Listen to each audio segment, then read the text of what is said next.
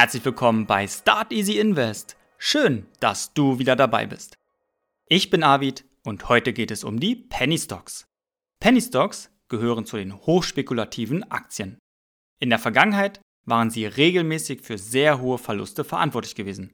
Noch nicht einmal, weil sie an sich als Penny Stock gegolten haben, sondern vielmehr, dass die Aktien früher deutlich mehr wert waren. Im Verlauf des fallenden Kurses haben die Anlegerinnen und Anleger bis zur Einstufung als Penny Stock dadurch viel Geld verloren. Was ein Penny Stock ist, welche Unternehmen hinter einem Penny Stock stecken und welche Masche Betrüger gerne anwenden, erfährst du in der heutigen Folge. Ich wünsche dir viel Vergnügen dabei. Was sind Penny Stocks? Der Begriff Penny kommt aus dem Englischen und steht für eine Münzeinheit und Stocks bedeutet Aktie. Penny Stocks sind in Deutschland Aktien mit einem Kurswert von unter einem Euro. In den USA liegt die magische Grenze bei 5 US-Dollar. Ein Penny Stock gehört in den meisten Fällen zu einem Unternehmen kurz vor oder schon mittendrin in der Insolvenz. Sie sind somit ein Spielball von Spekulanten, die versuchen, den Preis kurzfristig in die Höhe zu treiben. Die enormen Auswirkungen von kleinen Veränderungen heben die Penny Stocks von anderen Aktien ab. Ein Beispiel. Für 10.000 Aktien eines Unternehmens zum Kurs von 20 Cent werden 2.000 Euro benötigt. Sinkt der Kurs um nur 2 Cent, ist bereits ein Verlust von 200 Euro zu verbuchen. Das entspricht einem Wertverlust von 10%. Viele Penny Stocks verschwinden durch die strengen Regeln aus dem regulierten Markt einer Börse. Viele andere wurden nie an einer Börse gelistet. Penny Stocks werden daher entweder im Open Market oder im Direkthandel als Over the Counter gehandelt. Ohne die Unternehmenszahlen und glaubwürdige Geschäftsberichte interessieren sich ernsthafte Investoren so gut wie gar nicht für diese Unternehmen.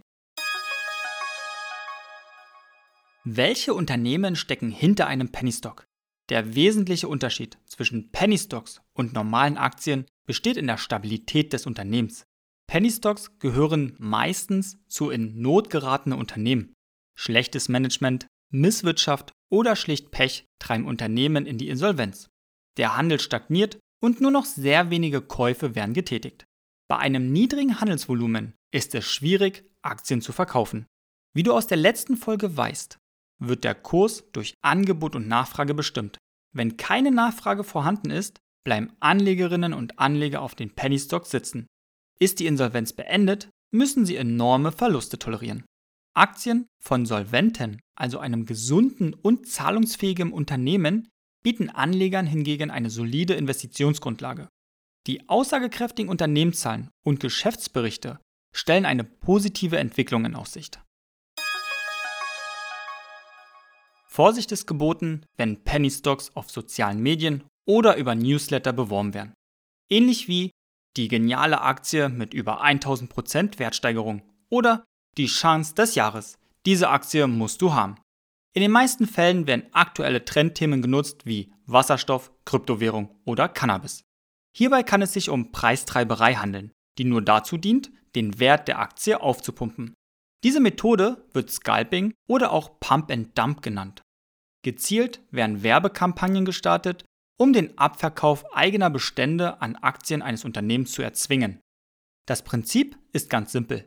Die Personen empfehlen Penny Stock zum Kauf, die sie selber besitzen über Börsenbriefe, Werbeanrufe und Spam-Mails.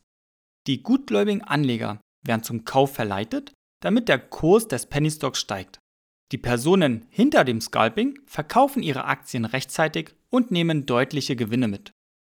Die gutgläubigen Anleger hingegen werden den Penny Stock nur noch mit Verlusten los, nachdem die kleine Blase geplatzt ist. Es folgt ein tiefer Fall und der Penny Stock dümpelt dann nur noch vor sich hin. In den meisten Fällen sind es Aktien mit einem Kurs im niedrigen Centbereich. Eine sehr geringe Nachfrage lässt den Kurs spürbar steigen. Sehr begehrt sind Aktien aus wenig regulierten Märkten wie zum Beispiel Kanada. Die meisten wertlosen kanadischen Aktien haben ein sogenanntes Zweitlisting in Deutschland. Die kanadische Börse CSE, Canadian Securities Exchange, unterliegt sehr geringen Voraussetzungen. Nachdem die Aktie in Deutschland im Direkthandel gelistet wurde, geht es auch schon los mit den Werbekampagnen. Es wird alles genutzt, worüber man Anleger erreichen kann. Unwissende und risikofreudige Anleger springen auf den Zug auf und verlieren nach kurzer Zeit ihr Geld. Nur sehr, sehr wenige schaffen rechtzeitig den Absprung. Lass es nicht drauf ankommen. Wenn keiner dein Papier mehr kaufen möchte, schaust du beim tiefen Fall einfach nur zu. Noch schlimmer, aber weniger verbreitet ist der Ansatz, wenn die Betrüger die Mehrheit von einem Unternehmen erwerben. Anschließend werden alle Spuren beseitigt, die auf das alte Unternehmen verweisen. Weiterhin wird die Bilanz mit einigen Vermögenswerten verschönert, um den Schein perfekt zu machen. Der kriminelle Teil folgt dann mit dem Marketing der vermeintlichen Anlagechance. Vorsicht ist geboten bei Kryptowährungen. Der Kryptomarkt ist fernab von dem, was unter einem regulierten Markt zu verstehen ist. Es gibt inzwischen so viele verschiedene Kryptowährungen, sodass sie sehr anfällig für die Betrugsmaschen sind. Viele Kryptowährungen verfügen über eine sehr geringe Marktkapitalisierung und einer sehr kleinen Community. Ein großer Vorteil für die Betrüger sind die wenig verfügbaren Informationen über die jeweilige Kryptowährung. Somit können falsche Informationen sehr leicht in Umlauf gebracht werden. Wie kannst du dich schützen? Recherchiere sorgfältig. Versuche an zuverlässigen Informationen zu gelangen. Solltest du nur sehr wenig über das Unternehmen herausfinden, dann lass es bleiben. Sei skeptisch gegenüber Versprechungen.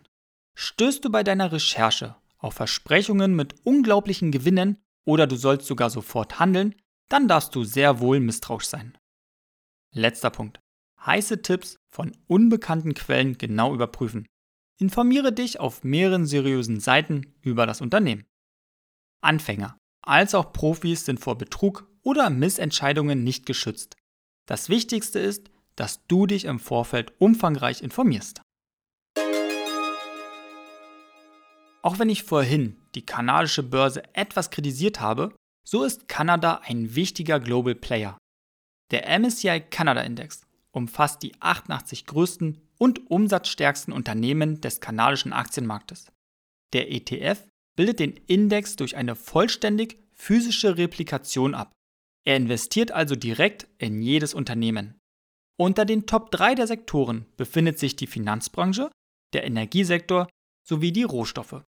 Bei den Unternehmen führt den Index die Royal Bank of Canada an, gefolgt von der Toronto Dominion Bank sowie dem weltweit größten Betreiber von Rohöl und Flüssigkeiten-Pipeline-Systemen, Enbridge Corporation. Der Kurs des MSCI Canada ETFs liegt bei 153,96 Euro. Die Gesamtkostenquote ist etwas teuer mit 0,48% pro Jahr. Die Tracking-Differenz liegt bei 0,22%. Der Fonds verwaltet ein Vermögen von 1,4 Milliarden US-Dollar. Es handelt sich hierbei um einen tesorierenden ETF und der Kurs ist seit dem 12. Januar 2010 um rund 123% gestiegen. Nun kommen wir mal zur magischen Frage, was wäre wohl aus einer monatlichen Investition von 25 Euro geworden? Das investierte Kapital läge bei 3.725 Euro. In den zwölf Jahren kämen immerhin 2.220 Euro an Zinsen hinzu. Somit läge das Vermögen bei 5.945 Euro. Den Schluss möchte ich mit Warren Buffett einleiten. Wer den guten Freund von André Costolani nicht kennt, er ist ein US-amerikanischer Großinvestor, Unternehmer und CEO vom börsennotierten Unternehmen Berkshire Hathaway. Er gilt als einer der erfolgreichsten Investoren der Welt. Im Januar 2022 betrug sein Vermögen rund 113 Milliarden US-Dollar. Kaufen Sie Unternehmen mit einer guten Gewinnhistorie und einer dominanten Marktposition. In der nächsten Folge erläutere ich euch den Fear and Greed Index. Ich würde mich riesig freuen, wenn du den Podcast bewerten würdest. Und wenn du noch etwas mehr Zeit hast, dann klick doch noch auf Folgen und schau auf dem Instagram-Kanal vorbei. Ich wünsche dir einen schönen Start in die Woche und freue mich, dich in der nächsten Folge wieder als Hörerinnen und Hörer begrüßen zu dürfen.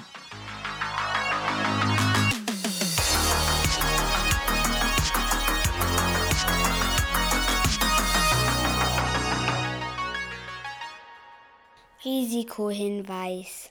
Die besprochenen Finanzprodukte stellen keine Handlungsempfehlung oder Anlagenberatung dar. Mein Papa und Start Easy Invest haften nicht für entstandene Verluste. Deine Gedanken, dein Geld, deine Entscheidung.